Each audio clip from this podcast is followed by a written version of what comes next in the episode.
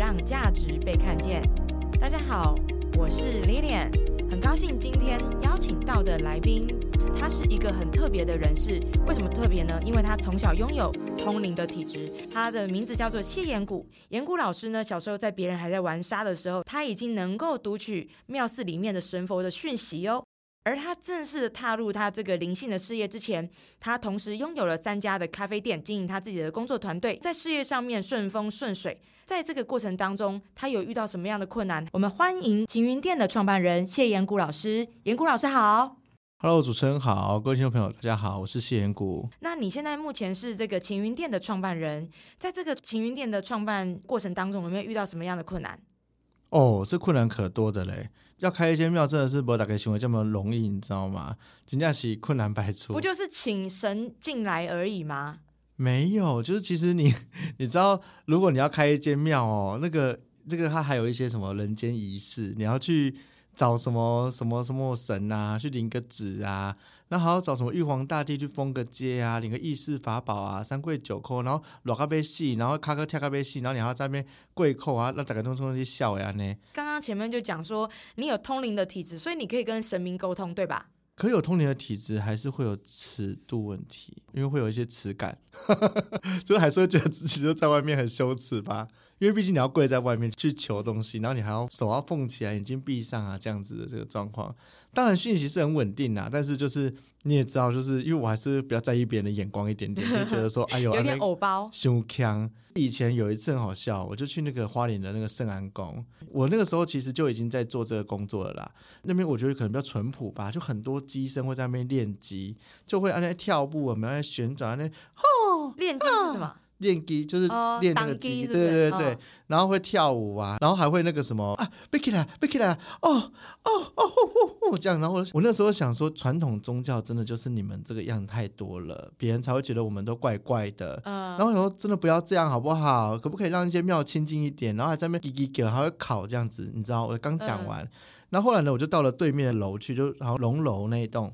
上去的时候，下面又有人在那边什么哦，这叫做无形八卦啦哈啊，对迄个神明安尼安尼嗖安尼嗖，啊，你得去迄个开哈，啊那被被他，而且啊就是我我我我给宝给宝贝，我想说真的是一群都不知道在干嘛这样。你是不是会附身之类的经验？对，你为什么学的这么像？哦，我是在模仿他们，我还没讲完，你知道等下精彩的来了，我就上了那个三楼的时候，我看到因为。墙上不是会有那个云的图案吗？对。然后开始那个云冒，就这样浮出来。我说：“哦，都已经嗨了！”他们欧北嗖嗖嗖嗖高哇那边看那个魂埋杯啊呢。结果那个上去的时候，太上老君。然后我们在意识上的那个仙体，就是我的师傅是老君这样。然后那个我老婆就说：“哎，是师傅哎，是师傅哎。”我就说：“啊，是就是的啊，拜他就对了。”然后我就这样，我就说：“感谢啊，我哇，我感谢考东西开。”然后我就我就开始大哭说。老师，然后我就腿就软了，你知道，我就跪扣在那个地方，然后起不了身，我这瞬间腿软。那怎么办？大哭啊！呢，哭了。我想说，哦，要喜欢靠靠比我马上照，刚刚雄心了呢。我就靠了很大声，就一直哭，那一直哭要大哭。然后后来我老婆就说什么：“没关系，没关系，没关系，我遇过，我遇过。你快点扣手，扣手，你扣三下就好了。”我说说，师傅，徒儿不听话，徒儿不该亲自下凡的，就这样扣扣扣，这样就好了吗？然后一站起来就停住了，然后我就说：“刚刚发生什么事？先不要跟我聊天，我们先插香啊！谢谢师傅，好。”然后我就看到旁边那个牌子写什么“禁止嚎哭或要挟我”，我说我才刚哭完呢。对对对，就是有这种经验，所以有时候是非自主性的会发生这样的经验。但是呢，如果开工前的那些行程，或者是说那些任务。就属于你要自主的去做那些仪式跟仪规。就如果说你是非自主的跪下来就算了，可是你知道自己去跑去外面，然后在人家大厅跪，难免还是会有一点嗯羞耻。嗯，老师你知道吗？其实我没有想到你今天尺度全开，因为其实我们今天现场来了一个高雄的好朋友清辉哥。那这个为什么讲到清辉哥？因为今天刚好知道严谷老师来哦，对你的人生充满一个好奇。因为第一个是我我们今天相信阅读录音室第一次有通灵体质的人来哦。那第二个就是，也许我们高雄跟北部不太一样，也许有什么问题想要问问我们老师，有没有什么问题想要想要问老师的？就是常常都会听到有人说，这个你今年的流年不好哦，但是我好像从来都没有被说过我流年好。一直都是不好啊！哇哦，有这种吗？有这种命格一直流年都不好？这要这要很深刻的去看呐。比如说，比如说你可能呃，举例来讲，我们如果用紫微盘来看的话，你会有分十年大运跟流年大运，你们知道？那十年大运就是说，你这十年会走什么能量？那你在流年，就是说那一年又来的时候，又带有什么能量在你身上？那你可能是这个十年就还没有过，所以你在这十年怎么问他都会说：“哎，这个运不好。”如果懂得看，老师跟你讲说：“哎，你在一几年、一几年的时候，那这个时候运会好一点点，你可以趁那个时候做一点什么，或者趁的时候，哎，比如事业我平常不好，比如说你官禄宫不好，你就是是。”或者是说你的财帛宫不好，那官禄宫不好，就是说你就自自己多做自己的工作室，做自己的自由工作者。那官禄宫好的时候，你就是要去上班。那也许你这个十年官禄宫就是画了一个不好的星耀在那边的时候，你是不是就要学着啊？我可能要不就是上班就要低调一点，我不要跟上面吵架哦。要不你就是说我可能这个时候先当自由业者的这种感觉。那如果说你没有在这一个运势上做运势上的事情时，那你相对啊就会不顺。所以或许你要看你的十年大运，就是说你是过了的吗？或者是说你是什么时候进到下一个十年，那会好起来吗？那如果有这个契机的话，你就才能知道说自己要怎么去跳脱，或者怎么去面对接下来该怎么安排。观众朋友也可以期待一下，我跟严谷老师，我们有新的节目叫做解谜游戏。我们有两个单元哦，一个是灵魂指南针，另外一个是用老师的雷诺曼预言卡来为大家指点迷津。嗯，指点迷津。所以讲回来哦，除了你自己有这个天命之外，你是怎么样机缘？为什么开这个青云店？其实最开始呢，我是跟我。之前的另一半一起合资开了这个，我没有出钱，基本上他是富二代，我只是去帮忙做干股。因为那时候他发现我会做设计，我会做一些装潢，或者是可以做菜单的一些规划这样子的东西。那最开始其实这件事情哦，我会来到台北的原因是因为我曾经在那个中部有遇过一个车祸。那个时候最开始是因为我觉得就是我在做这个送货司机的工作，我就生意。蛮好的，我周休二日，然后见红就休，我觉得工作也没有什么不好。其实我心中一直跟我讲说，你确定你要让自己这样过一生吗？或者说你确定你要得过且过，就觉得安逸人生？那好像是你家里面的事业。对对对，他是我舅舅，然后请我去当这个司机这样子。那来到第三年的时候，就发生一些蛮大的事，就是我在一次上班途中，我就遇到一个阿贝骑那个脚踏车骑在路中间，然后被我的车子擦撞到。因为他已经八十几岁的高龄了，他是跌倒之后气胸就离开了。那经历这个车祸，那时候我就问自己哦，我就说到底要教会我什么？就是这件事情是我真的没做好吗？还是我注意不到他？那为什么我开车没有小心一点？但是我更大的声音觉得反而是说，有个声音跟我说，你要去推向你下一步了。在那个时候也是很特别的是，我的人生在那个时候全部都翻转，公司收掉，然后去谈和解，然后去跟家属道歉。然后我妈就说：“你没工作的话，在家我养你也可以。”这样子，瞬间就是你所有之前以为累积的东西都停摆。那个时候就遇到了我的那个前任，然后我前任呢就叫我毅然决然叫我上台北住他那边，不要再给我妈造成负担。然后有需要跑法院的时候，我们在南下就好了。在那边的时候，我也就是找了一份设计的工作，在那边待了一年。那在这件事情之后，我就来到了北部，然后我另一半想开咖啡厅，我就开始协助他开这个咖啡厅。然后咖啡厅其实我们那时候最多开三间，然后后面收掉了一间百货公司的，剩两间这样子。然后呢，来到了二零一八年，就这样，就是二零一四年车祸，我就北上，然后遇到我前任，在二零一四一五开咖啡厅，一路开到了二零一八年，就最后剩两间的时候，那年是一个很特别的奇遇啦。首先，我前面就一直遇到有宗教的人来到我们的店里面喝咖啡，然后就会跟我聊哦。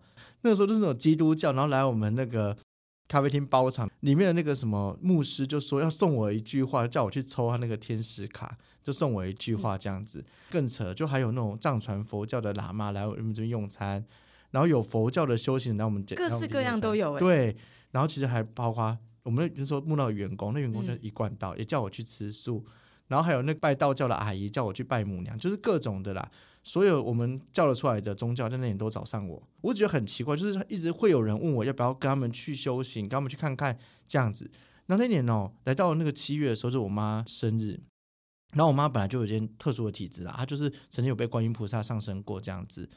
我妈那年生日就是超诡异的，她就在那个餐桌上说：“谢谢大家今天来我的生日，哇，这么久没见，你们还帮我庆生，太开心了。”她说：“我觉得我今年可能走不完，那希望就是如果来年我真的有走到底的话，还可以跟你们相聚。”这样，我妈这样，然后所有人都大发雷，就说：“哎呦，呸呸呸呸呸！”然后我那时候也是骂他，我说：“我才从那个日本求个平安符回来，你跟我讲这种话，有事吗？”就被我骂这样子。然后那一年的十一月，我叫我妈的电话，然后我那时候没有接。第二通接到我舅舅电话，才知道说我妈在急诊室。那个时候他好像是说他唱歌唱一唱，然后唱高音的时候，那个什么像脑充血，然后就晕倒，然后结果导致他的那个胸口有个血管瘤就炸开。哦。然后他那个时候全身就是溢血这样子，因为是主动脉溢血。我就南下开始去奔丧嘛，就看我妈能不能救这样子。嗯。那那一年就是后来我妈就后面急救失败就离开了。中间好发生很特别的故事啊！我那个时候啊，刚好在那一年哦。在遇到这宗教以外呢，我有一个脸书的朋友就跟我说：“母娘说你有缘，有话跟你说，然后帮我开我的那个灵窍这样子。”他什么都没有做，他说：“我愿意吗？”我说：“我可以啊。”那我就在房间里面就是静心，然后就会有很强的气打在我身上。打完之后呢，大概有二十分钟左右，你会觉得所有声音都非常清楚，清楚到就是虫鸣鸟叫哦，车子就很大声，很像我明明就在四楼，然后可是我感觉外面的声音都在我脑海里。回荡这样子，然后那个时候他就说什么跟我有缘，然后写了一堆诗词给我啦。那个时候我妈还在，我就问他，就是说，哎妈，哎你有听过什么母娘吗？一共有啊，一共瑶池金母黑啊，一共下面跟你有缘呢，有这个代志不？就我妈就说，哦，阿你还在？然后我就说，无啊，有人跟我讲讲，有在催我啊。伊讲吼，哦，我当初吼生着你诶时阵啊，啊无偌久，我就去一个人迄拜迄瑶池金母的所在拜拜。徛入去，我就开始哭哭哭哭哭，伊规咧一直哭一直哭一哭，哭到伊诶面头前安尼，哇，惊了惊死啊！我即时人都毋敢再去啊安尼。为什么要哭？他说，就是好像是有感受到那个像母爱一样的感觉，然后就很伤心。然后他就跟我讲过这个故事啦。那个时候我妈在观察室嘛，就是。然后我就在门口敲那个那时候帮我开启这个能力的那个大哥，我就说：“啊，我妈为什么现在还撑着？是可以还是不行？”大哥就说：“其实他不行了，是因为冤亲债主拉着他，让他不要走掉，要让他痛苦才会这样子。”他就说：“那你想不想让他解开？”我就说：“我想。”他说：“解开就会马上断气哦，你要确定哦。”我说：“没关系，就是我觉得。”这么苦，如果回来是植物人，我妈生前有交代过，就是她不想要躺在病床一辈子。然后后来说好，那我把他们请走，请完之后真的是十分钟左右啦，我妈就正式断气了。这样子，这是这个故事。当然，就我妈离开了之后嘛，那个时候我也开始变成讯息比较多一点点，就是我能认真的感受到我妈站在我旁边啊，跟我讲话啊，不要我走啊，或是隔壁灵堂在讲什么，我都开始更敏感这样子。我觉得他走的时候，我不知道怎么回事，我就一直觉得我左手多了一串那个金色的佛珠，然后说他留给我的。我大我现在大概知道他是个结界用处这样子啦。然后在经历这件事情，经历宗教，然后经历我妈的离开，那个时候我就找上了一个画家，我说我想要帮我妈画一幅画。那个画家是个催眠师，他就说你要不要先去跟我的经纪人做一个咨商？然后经纪人就是我现在的太太啦。那我太太就跟我说，嗯，说一连串比较特别的故事，说。我是宇宙计划的成员，我上面的伙伴，我是在执行某一种天命的。今天遇到这些事情，然后让你找到我，都是一份安排。那他说说，你也不要为你妈太感伤。就是我那老婆突然通灵，就说她其实这是善缘的走掉，她其实很快就没有病痛就走了，这是一个善终。比起全身开刀，或者是说不断的化疗治疗，然后用痛苦死，还要更好这样子。我那时候就有个声音跟我说。如果我人生势必要踏上这个天赋的道路，那我觉得这个声音现在，这是我觉得我唯一的归属。然后我毅然决然就约了智商，去约了觉醒的催眠，就直到这样开始的。这就是我开始第一个，就是从我妈离开后，好像她传承了什么东西给我，开始寻找这个东西的真相跟道路，我就走上了开始去帮忙做服务。那个时候我们还不是一个课程的团队，我们只是彼此就是说。有人有这个问题，你们就来敲我们，我们给你免费的智商，给你一些讯息，用通灵的方式帮助你。那时候还小打小闹啦。到了隔年，其实我跟我前任真的感情没有到很好了，一直是因为店我们还绑在一起。我们其实分手谈很多次，他有出轨的事情。其实我我就觉得我一直不敢离开他，因为我觉得就是这工作很好，我有店长的职位，我有车开，我有房子住，没有不好。对，很但其实舒适圈的一种。对，但是其实指导灵。就是那时候觉醒后的，赵林其实有不断的暗示我，呃，你要不要搬出去？你要不要不要再住这房子了？你要不要试着找自己的工作？你要不要就是说呃跟他好好谈谈咖啡厅是否要继续？那其实我都当做没听到，因为我觉得说我才不要了，我吃什么？我说又不是说我有存款我就可以随便乱花这样子，我就还这样想。然后其实那个时候就下次我们有机会谈到叫倒霉八步骤，嗯，我就开始走到倒霉八步骤，你知道吗？就是倒霉就倒霉，还有八步骤也太倒霉八步骤就是说，如果你生命真的要走到某一个阶段，可是你硬要拗着跟他说我偏不走，我偏不走的时候，就会出现的迹象。那你最后是怎么觉醒分手这件事情，在北上开晴云店？那个时候其实我就觉得这很不是我要的人生了，可是我一直不敢走。那个时候我老婆是说。你确定你还要这样过日子吗？确定你要住他的地方？确定你要拿他东西吗？然后他就跟我问说：“如果你还要继续这样犯贱下去的话，那你要不要好好在那边犯贱就好了？你就不用再跟我们联系当助教啊、上课啊、智商就不用再做。就说人生过成这样，你没有资格智商别人这样子。”他就说：“你就告诉我你要不要扬升？什么是扬升？扬升比较像是说灵魂的进化。好，我要不要选这条路？我就说好，我选。”然后说选的话，你就想办法把东西搬来我家，我收留你，总可以了吧？然后马上去办离职。那个时候也不知道打了什么强心针了，我就说好吧，如果真的这样子的话，宇宙请给我讯号，让我可以走。隔天早上下楼上班前，门口就停一台什么吉利搬家。那我说哇，我还有两天后放假，如果两天后放假可以搬，那我好像也是可以耶。那问他说，请问你们搬家多少钱？他就跟我讲个价格。我说那礼拜四有空吗？他说可以。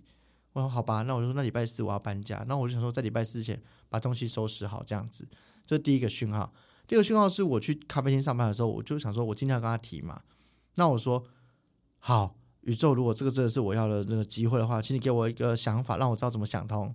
然后脑袋突然跑出说，哎，打一九九九做法律咨询，因为之前他说我离职还要告我，还要罚我钱，还要扣我薪资，他要叫我把住宿的钱给还出来，我就觉得很害怕。如果真的被你告怎么办？打去免费法律咨询，他就跟我说：“嗯，他不止不能告你，你雇佣关系，你可能还可以告他。然后你们是情侣关系的事情是没办法跟你讨要的。”然后我就说：“好，谢谢，我没有真的要告他啦。其实我觉得他不是什么坏人。反正我我前阵带了我看透很多视野，他带我去了很多国家，开拓了视野，让我创业，也给了我很多不同的增广见闻。但是我觉得关系到后面，可能这不是彼此要的关系。”我就很认真跟他讲，第一个，我觉得我以前以为我们的世界只有彼此，但现在你世界有了别人。第二个，我觉得我们的咖啡厅建立在我们两个的关系，嗯，但我们没有关系了。那我觉得这两件事情足以让我觉得我没有要继续再维持下去了。我想要在月底离职。那想当然，他是一个比较冲动的人，他就马上说：“那我要告你啊，我要跟你要钱什么？”我就说：“我今天打了一通法律咨询。”你没有资格告我跟闹我这些东西，不好意思。然后我本来以为我我被杀掉，你知道，我以为他会那个什么咖啡机手把飞过来之类，因为他是个可有时候有点可怕。结果他居然就是哭了，这样，他就哭的，然后蹲在地上，就是跟我说：“你怎么会跟我走到这一天去找律师？”很多人就想说，不是他先找的吗？然后我也不知道为什么他就是这样，然后后来连续哭了三天。就觉得好像要跟某一个重要的东西道别，这样一直跟我哭，然后我就还是把东西收好，我就离开了这样子。那那个时候，我觉得最重要的时刻应该是那一句话：“你有没有要选择养生？”的这一句话，让我觉得我人生不能再这样下去，所以我就觉醒了，离开了这样子。然后接着呢，我就来到了台北嘛。那个时候，我就是放弃了，放弃了咖啡厅，也放弃了车子什么的，有房子我都不要了。那我就去南港，我太太以前的旧家，我们就开始一起生活，兼顾着学习，就基本上每天我都在学习。他会教我怎么去整理重点啊，教我怎么去跟别人谈话啊，教我怎么去过生活，然后也跟我说，你现在就是拿存款生活，你该怎么生活？那个时候神明们都不让我找工作。你重新开始的时候已经三十岁了吗？那个时候刚好逢到二九要三十，所以有些人就说土星回归的那一年，你会有重大改变。人生的一个翻转呢？对啊，就是那个时候真的是一个比较大的时机点。后来呢，本来身边不让我去工作，我就想说不工作我要怎么过生活？天哪，每天学习就有钱了吗？这样，然后我想说好吧，那叫我学我就学，我就把钱花在学习上面。后来啊，有一天我要付我卡费的时候，发现我的存款没了，然后我就跟神明说，就帮我连一下玉帝好不好？玉帝在上，弟子可以出去找工作了吗？玉帝就说时候到了，你可以做下一步了。然后我说哈，怎么下一步什么？他就说你去做一张海报，上面说占卜十五分钟两百块，然后你把它抛给你所有赖的好友、脸书好友都抛。我说天哪，这尺度太高了，灵性出柜，Oh my god！大家会不会觉得就是我被盗账号，然后妈妈死掉，过于伤心，进入邪教，开始为人占卜，觉得找到自己人生什么新目标？大家会这样觉得？我就自己这样想，我天哪！你知道我们不是有个徒弟叫黑豆吗？他当时每天陪我聊天，就是他觉得被盗账号。他就说：“好吧，你可能心里要有个寄托，所以开始找让你试试看吧，对对对对块吧，对对对，是吧？对。然后那个时候，我以为的大家会这样说我，但我反而收到超多支持的，一堆人找我算命、智商，然后储值，然后那个月就累积一万八千元，就储值在我这边，然后跟我算牌。算牌开始之后呢，就叫我做频道。我做了频道。”也在某一个时间点，就是比较热烈的时候，那个时候我们还有开设课程，课程的报名也增加，就是因为我客人来看我占卜，我的频道又有人来找我占卜，然后那些人就会来上课。有看到你的 YT，其实很多都破万。对，那在这个循环之下，我那个时候收入开始稳定起来了，我们也就因此租下第一间办公室，本来在光复南路那边，光复南路人又太多了，然后开始上课，教别人理解情绪，教别人去咨询自己的感受。我们后来才发现，就是说。会灵性困扰的人，真的没办法只用这些方式去跟他理清，因为那些心理咨商师都做不到的事情，我们也做不到，所以就发现发现有一些人问题是灵扰卡到啊，或者是说有一些困扰啊，需要找神明解决的这一种。那于是原本就有技能，我是会的。神明就叫我开一个叫神佛讯息解读班，教别人拜拜。我那时候也想说，拜拜不是每个人都会吗？啊呀，我赶来赶去安尼尼啊，没有人会。我说我今嘛出来呢，那在笑脸，他出来给人尬这个拜拜，那那边看工具是笑诶，安尼欧北给人尬尬唔掉名家，会不会这样想？我也紧张的时候说开，你就给我开。然后我就说好，然后就写完课开，哎，结果还真的就报名还满班这样子。因此我就。又开始接上了神佛讯息的道路，帮别人去道教庙宇问事。问到后面呢，神明就说是时候你要有自己的地方了，我们就想办法开设经营店。这时候缘分也真的超巧，神明就说不用担心钱，会有投资人。就后来我们就公布说，我们想要开行云店，有没有伙伴愿意加入的？哎，这个时候我有几个当时的徒弟，居然都很有存款，你知道吗？大家就开始投资我们的旗舰起来了，对对对对对，然后我们的开设就变得相当顺利这样子。当时呢，开起来之后，其实就逢到了疫情，所以刚刚起来第一年的时候，刚好是疫情严重的期间。当时我们就还是有线上课程，我真的是感谢指导林的计划。二零一九年，他就跟我们讲说做线上课，那个时候在补习班都很红的时候，我们就做线上课。那疫情期间，我们就因为线上课不受影响，更多人来上课了。他就说之后实体店会更多人。